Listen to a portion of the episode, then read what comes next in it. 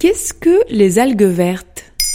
Merci d'avoir posé la question. Depuis 50 ans, en Bretagne, des tonnes d'algues vertes s'échouent sur les plages chaque été. Les causes de ce phénomène ont longtemps été niées, tout comme ses conséquences mortelles.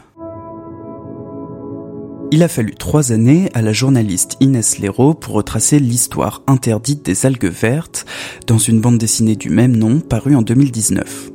Pourtant, le phénomène est connu depuis bien longtemps. Les premières marées vertes sont observées au début des années 70 en Bretagne. De mai à septembre, les plages sont recouvertes d'une couche verte qui peut atteindre jusqu'à 1,50 m d'épaisseur.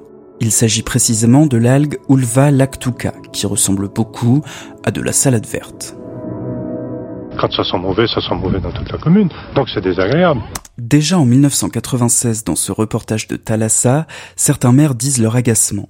À cette époque, les algues vertes ennuient à cause de leur odeur, et puis surtout parce que ça nuit à l'image de la région, et donc au tourisme. Mais rien ne change jusqu'à ce que les algues vertes fassent la une des médias en 2009.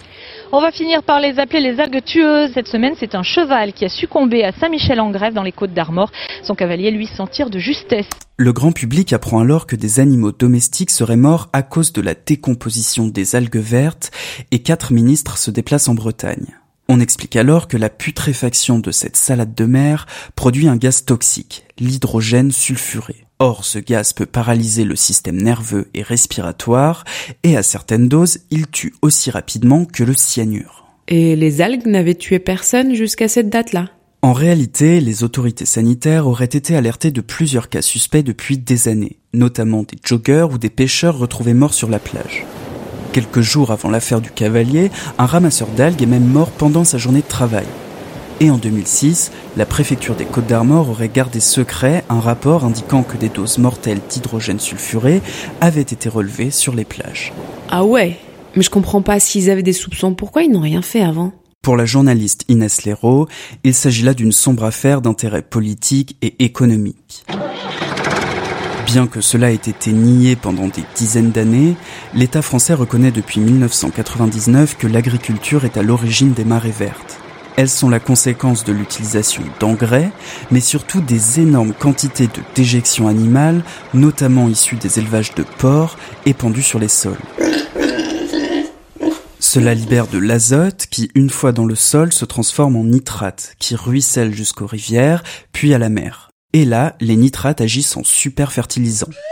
Ils accélèrent la croissance des algues comme ils accélèrent la pousse des plantes. L'agro-industrie bretonne est si puissante que les pouvoirs publics ont mis près de 40 ans à reconnaître un scandale environnemental et sanitaire. Aujourd'hui, les algues sont consciencieusement ramassées chaque été pour éviter leur putréfaction. Mais l'agriculture intensive, elle, perdure. Voilà ce que sont les algues vertes. Maintenant vous savez, en moins de 3 minutes nous répondons à votre question. Que voulez-vous savoir? Posez vos questions en commentaire sur les plateformes audio et sur le compte Twitter de Bababam.